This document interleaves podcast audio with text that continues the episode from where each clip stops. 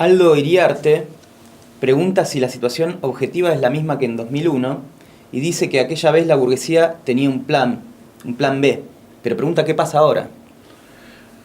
Bueno, es una pregunta muy interesante porque en el 2001 una bancarrota. Mirá primero, ahora hay una bancarrota. Quiero decir, ¿qué quiere decir una bancarrota?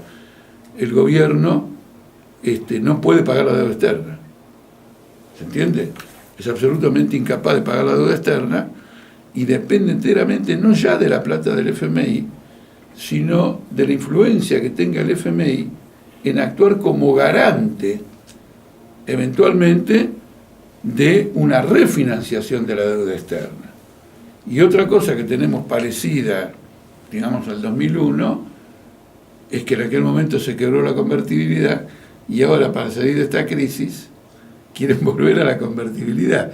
Lo cual es, muy interesante porque quiere decir que en la Argentina fracasaron, fracasaron dos cosas. La convertibilidad y la salida de la convertibilidad. Ahora, si fracasa el blanco y fracasa el negro, quiere decir que el régimen social tiene un problema. El problema es él. Porque cuando hace lo negro para superar lo blanco, fracasa, y cuando después va a lo blanco para superar lo negro, vuelve a fracasar. Entonces el problema no es entre el blanco y el negro, entre esta alternativa y la otra alternativa, sino, digamos, el régimen social como tal. La diferencia que hay, siempre con un espíritu polémico, con un espíritu de reflexión, porque los acontecimientos hay que seguirlos, estudiarlos, debatirlos, es muy importante este método para entender la realidad. No se trata de un pálpito, hay que discutir, nosotros en el Partido Obrero discutimos, intercambiamos opiniones, etc. Macri, en esta ocasión y el propio Fondo Monetario Internacional, están recurriendo a métodos, en algunos casos, que son contrarios a su política original. Por ejemplo, ha vuelto a colocar retenciones a las exportaciones.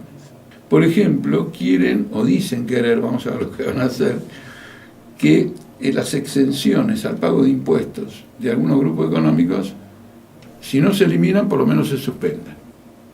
Estas son medidas populistas.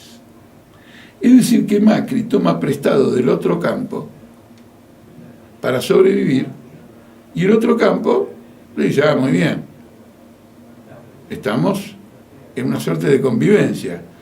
Tenemos que tomar no solo medidas ortodoxas, ajuste a los jubilados, ataque al ANSES, al fondo jubilatorio, a los salarios de los trabajadores, sino tenemos que tomar también medidas heterodoxas. ¿Se entiende o no? Aunque el resultado final de estas medidas heterodoxas, digamos, se van a ver. Por un lado ocurre una cosa interesante con el fondo sojero. ¿No es cierto? Ese fondo sojero fue una medida populista. Le sacaban a la soja para darla a las provincias. ¿Está claro? Ahora el gobierno recula y dice, no, yo le voy a dar la plata a las provincias, pero no repone el fondo sojero. Lo que antes era una ley, el fondo sojero, ahora lo quiere convertir en un decreto para zafar ahora, para que le aprueben el presupuesto, para surfear la situación, y a la primera de cambio te bajo el cañazo. Te saco todo eso porque es un decreto. En cambio, ahora es un fondo sojero.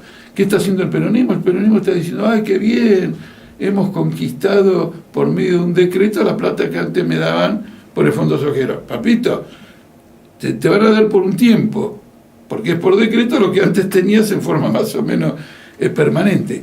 Es decir, el macrismo está tratando de trabar acuerdos y medidas y componendas sin perder nunca de vista que la salida capitalista de esto es un brutal ajuste y un brutal ataque a los trabajadores. Esa es una de las diferencias. Una diferencia de otro tipo es que en esta ocasión hay una más activa intervención de la clase obrera industrial que no hubo en el 2001. Como prueba, doy una prueba para esto. Creo que fue el 8 de diciembre, bueno, el 8 no porque es, una, es un feriado, pero alrededor de esa fecha el 10, el 9 de diciembre, un paro de la CGT y fracasó. Quiero decir, eh, se cumplió mal. Y eso era en víspera de la caída de la Rúa. Hoy no va a ocurrir esto. El paro general convocado por esta CGT para el 25, en el cual nosotros vamos a ir con un espíritu de movilización y vamos a arrancar del día anterior, desde el lunes 24, con movilizaciones independientes, va a tener una activa participación de la clase obrera de la industria, de la clase obrera del comercio y de muchos sectores asalariados que mal son identificados con la clase media porque en realidad pertenecen al conjunto de los trabajadores.